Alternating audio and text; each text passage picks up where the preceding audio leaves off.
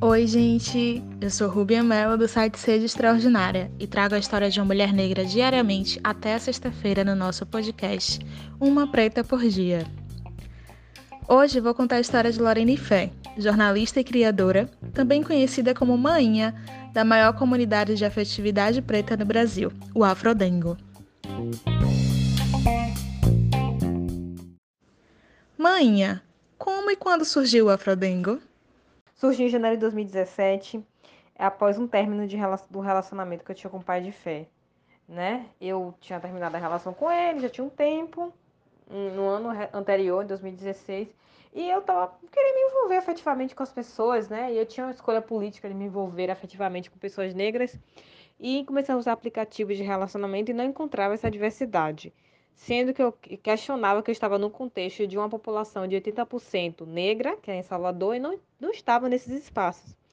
E aí, acompanhando os relatos de minhas amigas que usavam também aplicativos, eu vi que tinha essa diferença. Aí eu fiz assim, vou criar aqui um grupo aqui, viu? Foi para reunir esse povo para a gente paquerar. Aí criei o um grupo no Facebook, e esse grupo bombou, explodiu.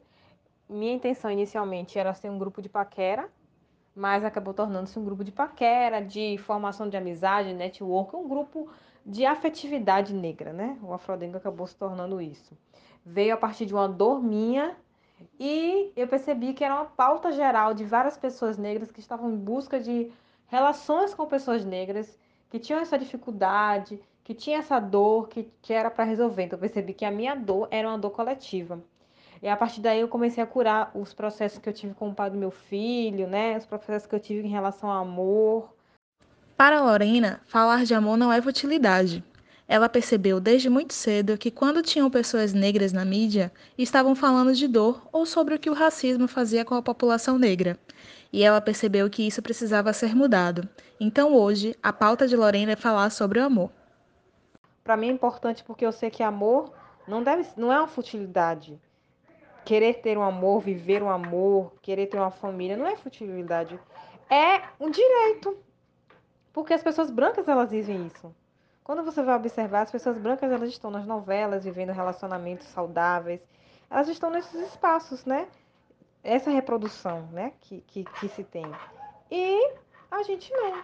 Quando a gente está na televisão, sempre relacionamentos falidos, traição, é, enfim. E aí eu quis quis levantar essa pauta, né? Então, para mim, é muito importante estar falando sobre isso, porque eu percebo que essa é uma das formas da gente de estarmos, de existirmos no mundo, né?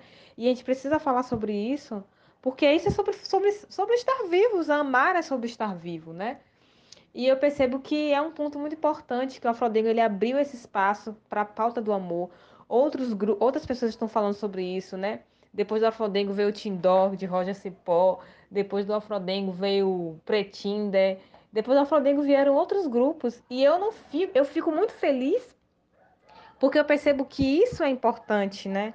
Que essa pauta é importante, que mais, quanto mais pessoas estiverem falando sobre isso, mais nossos processos é, vão passar por processos de cura, mais pessoas vão poder se amar, né? E tudo mais.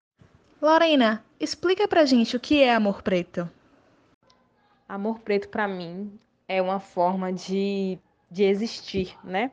É uma forma de resistir, de existir e existir, é uma forma de existir enquanto corpo negro, de resistir enquanto corpo negro. Amor preto é um resgate à nossa ancestralidade. Amor preto é sobre amar, am, de, de, sobre saber amar aquilo que se parece com você, né? Você, enquanto pessoa negra, saber se amar, né? Saber amar aquilo que se parece com você. Amor preto, para mim é isso. É sobre estar vivos, é sobre resistência, é sobre é, resgate, resgate ancestral das nossas histórias, resgate ancestral das histórias que nossos ancestrais construíram, né? Para existir, para resistir. É sobre isso, é sobre cuidar, é sobre dar colo, enfim. Eu quero muito mais que as pessoas negras possam se amar, né? Possam reconhecer amor como um, um direito. É um direito nosso, né? Que possam amar seus filhos e suas filhas, que seus filhos possam amar, que isso possa se perpetuar, né? Que a gente possa falar e viver isso, né? Como um direito. E falando sobre amor, afetividade, cura e existência, conta como é ser uma inspiração para tantas mulheres negras que estão neste processo de se curar, de reexistir e se amar.